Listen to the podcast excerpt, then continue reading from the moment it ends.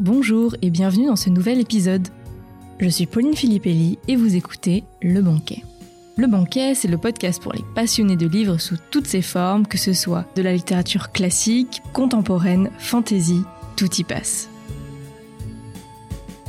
Je vous propose aujourd'hui de nous plonger dans l'histoire passionnante d'une des écrivaines françaises les plus prolifiques et engagées de son temps, George Sand. Figure emblématique de la littérature française, George Sand, c'est l'histoire d'une femme qui veut vivre aussi libre qu'un homme, ne pas subir son temps et suivre son cœur. Elle a un esprit vif et un tempérament rebelle qui se moque des normes, fumant et s'habillant comme un homme. C'est aussi une femme optimiste et engagée qui suit les convictions de son cœur, participe à la création de la Seconde République, menée par l'espoir de construire un monde égalitaire.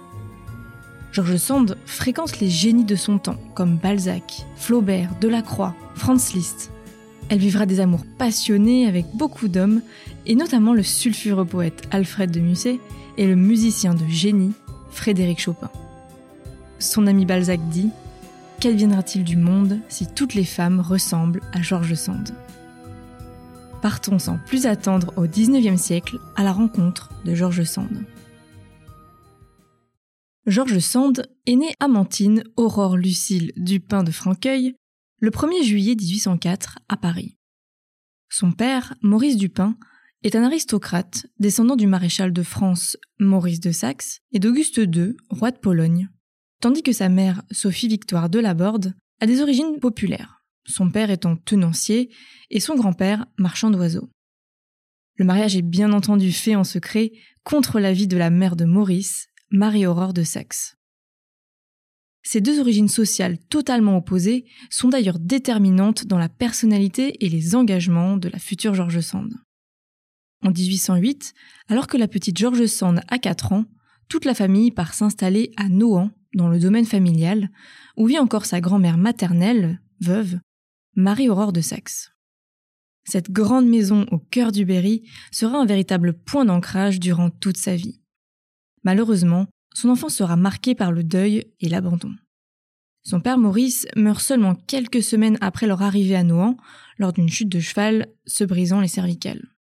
Cette perte tragique endeuille la famille tout entière et ravive alors les tensions entre sa mère Sophie et sa grand-mère Marie-Aurore. Georges Sand est alors tiraillé entre les deux femmes. Marie-Aurore, accablée par la perte de son fils, reporte tout son amour sur elle. Elle pense Sophie incapable de lui donner l'éducation qu'il convient et lui propose alors une rente annuelle pour qu'elle lui confie la jeune George Sand et qu'elle s'en aille. Sophie accepte, cette rente lui permettant de ne plus travailler. Malgré son jeune âge, George Sand comprend cet arrangement financier et souffrira terriblement de l'abandon de sa mère. Toutefois, ce fut un mal pour un bien, car elle aura alors une bonne éducation, notamment grâce à son précepteur, au contact de cette grand-mère cultivée, George Sand découvre notamment la littérature. Elles sont très proches et elle lui inculque à la fois comment être une bonne épouse, une bonne mère, mais la sensibilise également à l'esprit plus libre de la fin du XVIIIe siècle, héritage des Lumières. George Sand aura une enfance atypique pour une jeune fille bourgeoise. Marie-Aurore, qui l'appelle Maurice ou mon fils, la laisse se baigner dans les rivières, jouer dans la campagne en sabots et en pantalon, et ainsi grandir au contact d'enfants, de paysans. Cette grande liberté forge la future George Sand. En 1821, alors qu'elle a 17 ans, cette grand-mère tant aimée s'éteint. George Sand hérite alors de tous ses biens et notamment du domaine de Nohant. Malheureusement, elle est encore mineure et se trouve donc sous la tutelle de sa mère. Les retrouvailles ne sont pas à la hauteur des attentes de la jeune fille. La distance a creusé un fossé entre elles et leur relation devient orageuse. La mère n'a qu'une envie, se débarrasser d'elle en la mariant. Pour lui échapper, George Sand pense aussi que se marier est la meilleure solution. Elle épouse alors le baron François Casimir du Devant en 1822, de 9 ans son aîné. Comme beaucoup d'artistes de son époque, George Sand a soif de romantisme. Mais malheureusement, la jeune femme déchante. Son mari volage ne s'intéresse pas beaucoup à elle. Elle tente de créer une complicité intellectuelle avec lui. Elle lui joue du piano, lui lit des grands classiques de la littérature, mais en vain. De plus, il prend les rênes de la maison de Nohant. il chasse, il coupe des arbres sans la consulter, ce qui n'est pas sans déplaire à George Sand. Ils auront deux enfants, Maurice en 1823, puis Solange en 1828, sur laquelle il y a d'ailleurs quelques doutes sur la paternité, car George Sand a maintenant elle aussi des amants. George Sand tente de jouer au mieux son rôle d'épouse, mais après dix ans d'un ennui profond, sa soif de liberté va la conduire à proposer à son mari un arrangement, celui de partir quelques mois de l'année à Paris. Leur relation étant sur le point d'imploser, ayant de nombreux griefs contre elle, qu'il déverse d'ailleurs dans une lettre que George Sand découvre, il accepte. C'est ainsi qu'en 1831, à 27 ans, George Sand prend sa vie en main et part à Paris conquérir sa liberté. Elle veut juste vivre pleinement, sans avoir à rendre compte à un mari. Et elle n'est pas partie seule, mais avec son amant du moment, Jules Sandeau, 20 ans, originaire du Berry, comme elle. Il deviendra lui aussi écrivain, et c'est probablement grâce à lui qu'elle s'intéresse à l'écriture. Le Paris qu'il découvre est celui d'un Paris en ébullition depuis la Révolution de 1830 qui crée une effervescence culturelle. Elle découvre les théâtres, les musées, les bibliothèques. Mais malgré cette nouvelle dynamique, la condition de la femme n'a pas vraiment changé. Les femmes sont toujours sous la tutelle de leur père, puis de leur mari. En d'autres termes, elles n'ont aucun droit. C'est pourquoi George Sand, qui est encore Aurore à l'époque, si elle veut être libre, n'a pas d'autre choix que d'être indépendante financièrement. À cette époque, beaucoup d'apprentis écrivains commencent par être publiés dans la presse pour se faire un nom. Elle décide alors de travailler comme journaliste, et c'est à ce moment-là qu'elle commence à s'habiller en homme. D'une part parce que cela est beaucoup moins onéreux que de porter des robes qui se salissent très vite dans les rues de Paris, et d'autre part car cela lui permet d'accéder à des lieux interdits aux femmes. Georges Sand a un ami du Berry, Henri de Latouche, qui se trouve être le directeur d'un journal appelé Le Figaro. Alors à l'époque, Le Figaro n'a pas grand-chose à voir avec Le Figaro d'aujourd'hui, c'est un jeune journal satirique créé en 1826. Grâce à lui, Georges Sand publie un premier roman, Rose et Blanche, écrit avec Jules Sandeau. Les jeunes écrivains sont souvent publiés sous un pseudonyme ou en signant simplement de leurs initiales. Ils signent alors J. Sand, le J venant du prénom de Jules et Sand de son nom Sando, raccourci en Sand. Le succès de ce premier roman galvanise la jeune femme et la conforte dans son talent. Elle décide de prendre la plume seule. C'est alors qu'Aurore devient Georges Sand. Elle écrit Je pris et sans chercher celui de Georges qui me paraissait synonyme de berrichon. En effet, Georges signifie en grec celui qui travaille la terre, ce qui lui permet de garder un lien avec son Berry adoré. Et pour ce qui est du nom Sand, elle décide tout simplement de conserver le nom utilisé pour le premier roman afin de bénéficier de sa petite notoriété existante. Elle retourne alors dans son domaine de Nohant, dans le Berry, pour écrire son premier roman. Les relations avec son mari étant plutôt tendues, elle emménage donc un espace d'écriture de fortune dans un boudoir de la maison. N'ayant pas la place pour un bureau, elle fait installer une tablette sur un placard, et c'est sur ce tout petit espace qu'elle écrira Indiana durant l'hiver 1831, à l'âge de 27 ans. Ses enfants sont encore en bas âge, alors George Sand écrit la nuit, habitude qu'elle gardera d'ailleurs toute sa vie. Aujourd'hui, on peut encore voir les crochets qu'elle avait installés de part et d'autre de la pièce pour pouvoir y installer un hamac et dormir. Son roman Indiana est publié en mai 1832 et George Sand fait une entrée très remarquée. Ce livre est révélateur de son tempérament rebelle qui se moque des normes. C'est un plaidoyer pour la liberté et elle y dénonce la condition des femmes mariées et la prison que représente le mariage, sans se soucier du qu'en dira-t-on. Toutefois, George Sand écrit dans sa préface qu'elle était simplement portée par ses idéaux et ne cherchait pas forcément le scandale.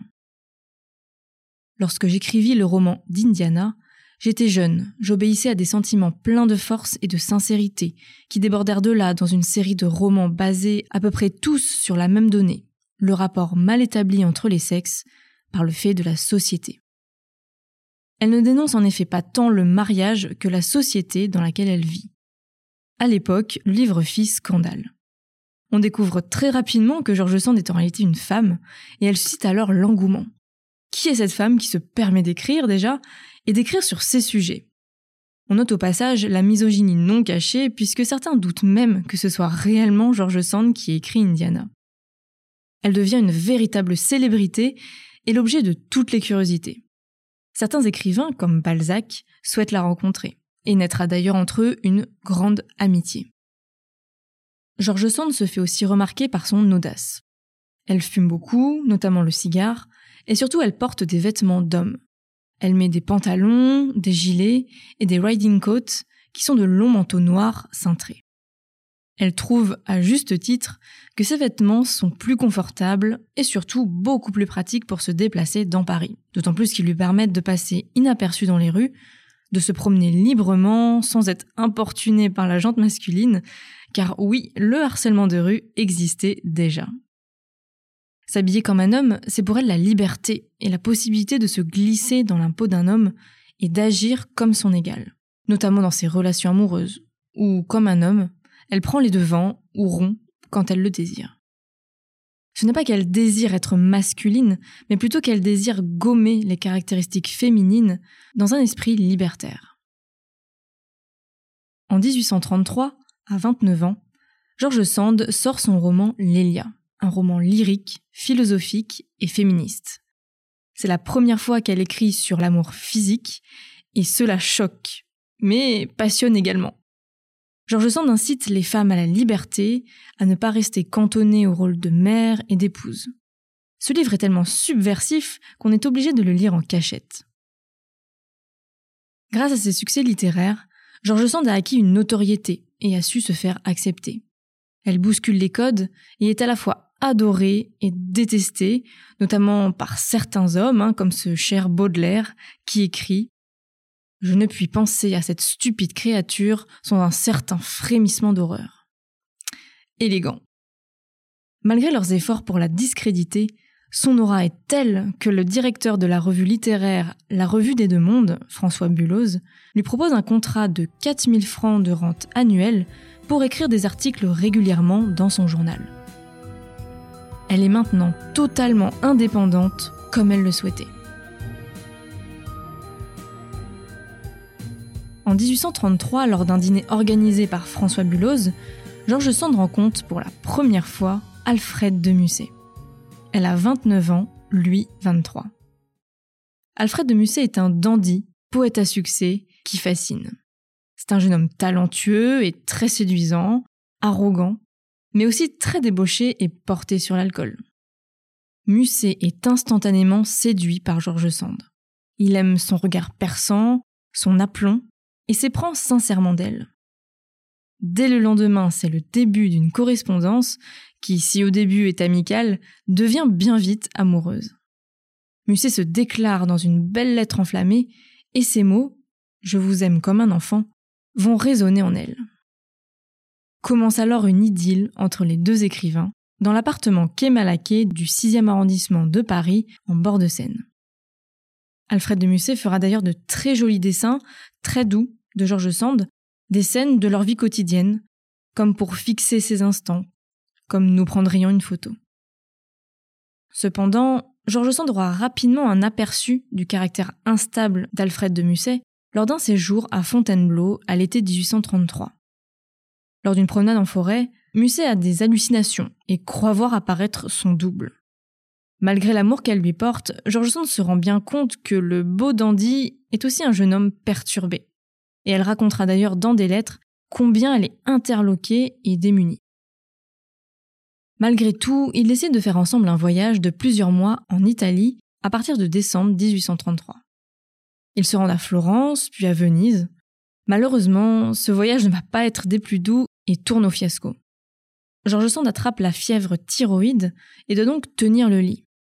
Alfred de Musset, loin de vouloir être attentionné, s'agace et la laisse, partant seul explorer la ville.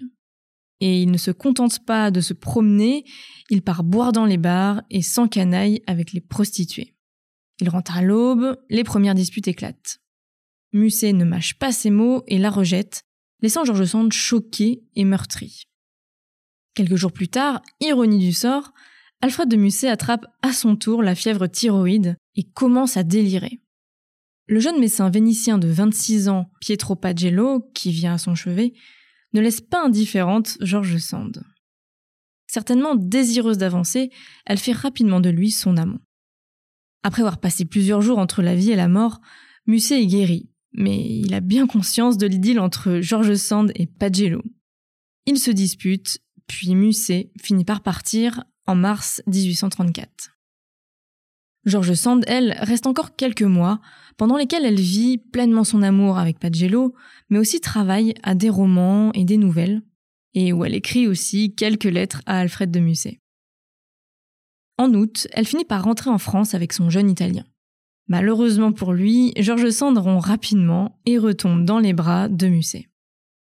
Si les retrouvailles sont heureuses, le ciel se couvre de nouveau et les disputes reprennent. Il est jaloux et son tempérament ténébreux le pousse à l'autodestruction. Cette passion les dévore. Leur idylle nous aura offert une des plus belles correspondances romantiques du XIXe siècle et rendu leur couple légendaire. Entre amour inconditionnel et adieu inéluctable, on sent dans leurs mots toute la passion qui les unit, ce sentiment qu'ils trouvent en l'autre un amour merveilleux, mais qu'ils ont bien conscience qu'ils se déchirent et que leur séparation est inéluctable. Pour mettre fin à leur relation, George Sand se coupe les cheveux très courts en signe de mutilation, acte immortalisé en peinture par son ami Eugène Delacroix. George Sand écrira bien plus tard un roman autobiographique, Elle et lui, en 1859, à la mort d'Alfred de Musset, qui raconte leur histoire. Le frère d'Alfred, Paul, qui la déteste particulièrement, publiera à son tour Lui et elle, parodiant le roman de Sand. S'en suivra le roman Lui de l'écrivaine Louise Collet, amante d'Alfred de Musset. En 1835, elle se retire alors à Nohant pour tourner la page. George Sand est dévastée, mais elle décide d'entamer une procédure de séparation officielle avec son mari, Casimir Dudevant. Le divorce n'est pas de mise à l'époque et elle veut absolument récupérer la maison de Nohant. Sa patience paiera en 1836, elle reprend possession de son cher domaine et de sa liberté. George Sand exulte. L'avocat qui l'aide à se séparer se nomme Michel de Bourges. Elle tombe sous le charme de cet homme, issu d'un milieu modeste et très grand orateur. Leur relation ne durera pas bien longtemps, mais c'est grâce à lui qu'elle va se passionner pour la politique et la République, car ils partagent les mêmes idées sociales.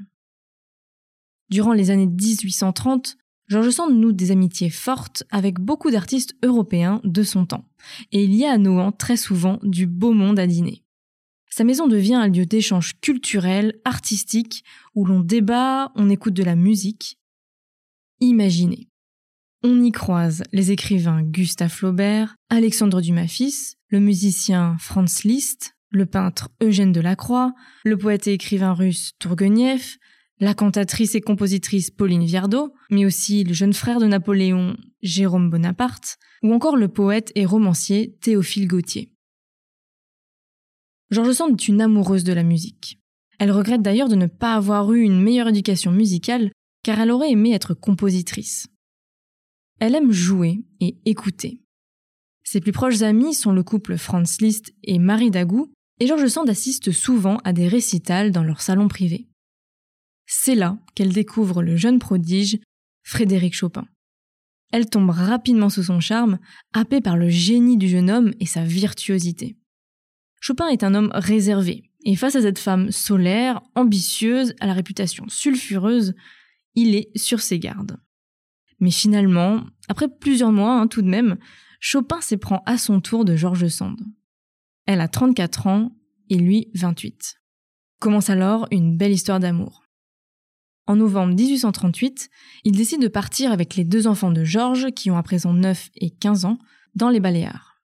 Il s'installe dans le petit village de Valdemosa, sur l'île de Majorque, et loge dans une cellule du monastère, composée de trois pièces et d'un jardin. Elle écrit, et Chopin compose. Mais cette escapade sera loin d'être idyllique. Dans son livre Un hiver à Majorque, elle s'offusque de l'attitude hostile et des idées rétrogrades des habitants à leur égard.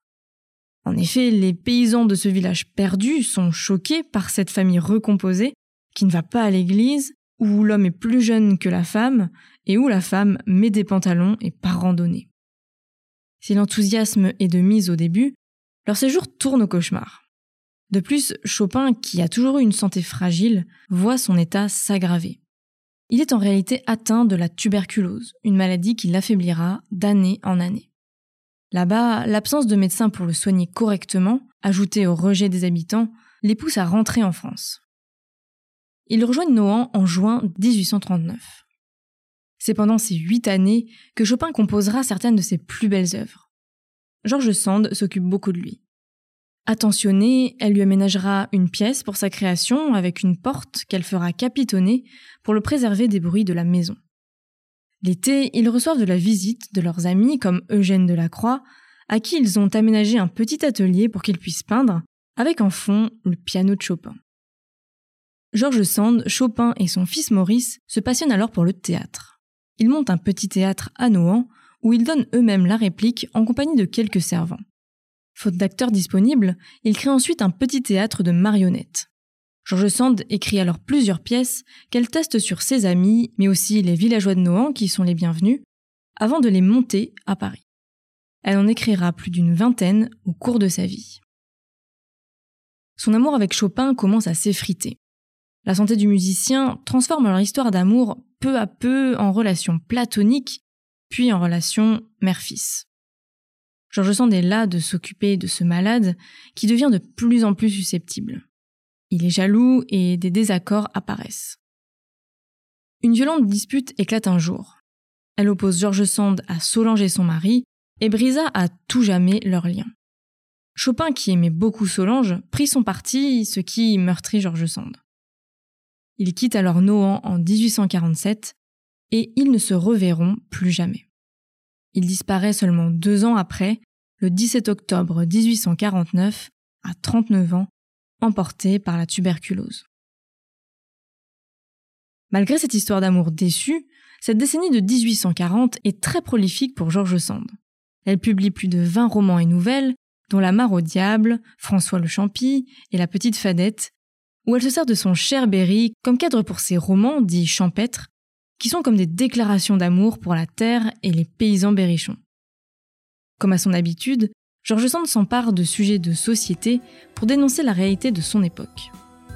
Ses nouveaux romans s'attaquent à l'injustice sociale et la pauvreté.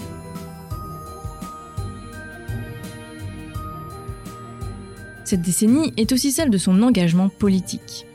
Le roi Louis-Philippe, qui favorise beaucoup les riches, n'a pas les faveurs des artistes qui prennent fait et cause pour les laisser pour compte. George Sand trouve scandaleux le gouffre social qui existe entre les pauvres, qui vivent dans la misère la plus totale, et les riches qui dépensent sans compter. En février 1848, le peuple se soulève. Les révolutionnaires marchent vers les Tuileries et des combats éclatent dans Paris. Après trois jours, le roi Louis-Philippe abdicte et la Seconde République est née, menée par Alphonse de Lamartine. De nouvelles lois sont promulguées, comme l'abolition de l'esclavage et la création du suffrage universel. Georges Sand, très enthousiaste, est appelé à rejoindre Paris, notamment par son ami Ledru-Rollin, membre du gouvernement provisoire, pour participer à cette nouvelle république qui se met en place. Elle propose des changements, notamment à travers un journal qu'elle crée, appelé La cause du peuple, où elle s'engage ouvertement et où elle incite les différentes classes à s'unir. George Sand fait figure de symbole. Elle rêve d'égalité, d'un monde où tous les hommes peuvent s'entendre, quelle que soit leur classe sociale. Seulement, ses espoirs sont déçus. Ce nouveau gouvernement, pourtant composé en partie d'intellectuels, ne répond pas aux attentes du peuple, qui, déçu, se soulève de nouveau. Malheureusement, ce nouveau gouvernement républicain réprime dans la violence les émeutes. De nombreux morts sont à déplorer. Et George Sand est horrifié par ce bain de sang. En décembre, des élections présidentielles sont organisées et est élu Louis-Napoléon Bonaparte, futur Napoléon III, mettant fin aux espoirs de la République. George Sand, qui avait mis tout son cœur à l'ouvrage pour participer à ce nouveau paradigme, est dévasté, révolté par cet échec comprenant que le peuple n'est finalement pas prêt pour la République. La Seconde République meurt et le Second Empire est déclaré le 2 décembre 1852. S'ensuit alors la répression et de nombreuses arrestations. Beaucoup s'opposent à ce régime, comme Victor Hugo, qui décide de quitter la France. Déprimée, George Sand se retire volontairement de la politique. Elle écrit Je n'ai qu'une passion, l'idée d'égalité. Elle seule épanouit mon âme et console d'immenses douleurs. Mais c'est un beau rêve dont je ne verrai pas la réalisation. George Sand préfère utiliser ses livres, accessibles à tous, aux plus vieux comme aux plus jeunes, pour continuer son combat contre les injustices. En 1849, George Sand s'est retirée dans son domaine de Nohant, mais ne vit pas seule. Elle est entourée de son fils Maurice, qui, oui, a 30 ans et vit encore chez maman. Il faut dire qu'ils s'entendent à merveille depuis toujours. Ensemble, ils créent un atelier sous les combles de Nohant. Curieux de tout, passionnés par la nature, ils chassent les papillons et les collectionnent, mais de manière tout à fait respectueuse car au lieu de les tuer et de les épingler, Maurice les peint. Il collecte des coquillages, mais aussi des gravures, des plâtres. George Sand est maintenant une dame et goûte à une douceur de vivre avec son fils. Elle a à présent écrit plus de 70 romans, pièces de théâtre, essais, nouvelles, et est devenue un des écrivains les plus reconnus de son époque. Elle entreprend de rédiger Histoire de ma vie, en 1855, une autobiographie qu'elle mettra huit ans à écrire, qui raconte comment Aurore Dupin est devenue écrivaine sous le nom de George Sand. On y revit avec elle son enfance, ses conflits familiaux, elle y expose ses idées pour le devenir de la société, le rôle de la religion, la condition des femmes.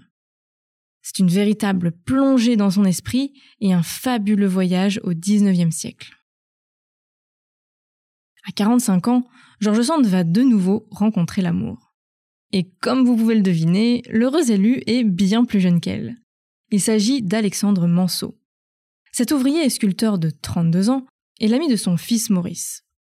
Elle écrit de lui. Il est incroyablement artiste par l'esprit. Son intelligence est extraordinaire, mais ne sert qu'à lui, à moi par conséquent. Cet amour la comble. Il lui apporte la sérénité et le bonheur auquel elle aspire. Il ne se contente pas d'être un amant et se met en quelque sorte à son service. Il s'occupe d'elle, joue le rôle de secrétaire.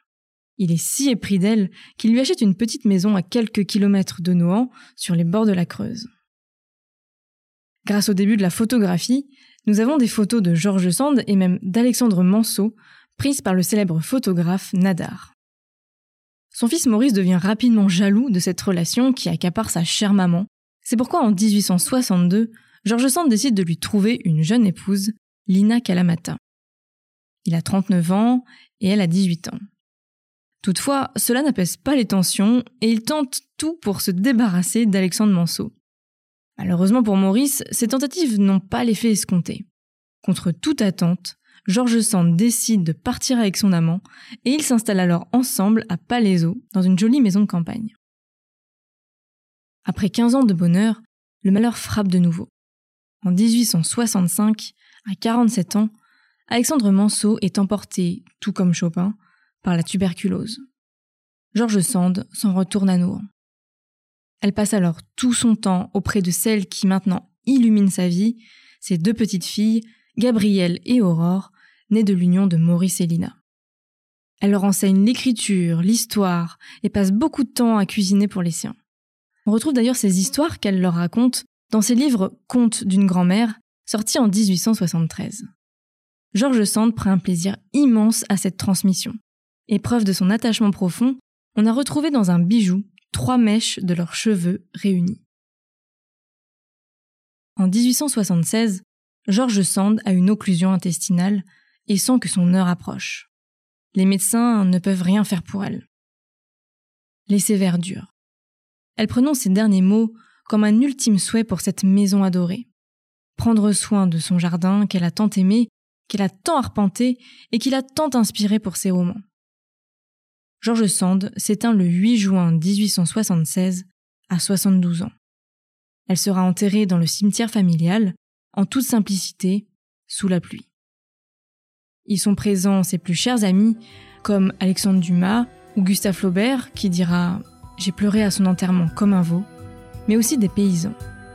Victor Hugo écrit dans son éloge funèbre Je pleure une morte et je salue une immortelle.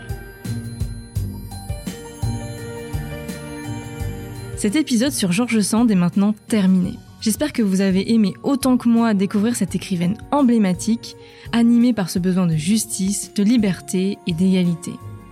N'hésitez pas à venir me dire ce que vous en avez pensé sur Instagram sous le post de l'épisode.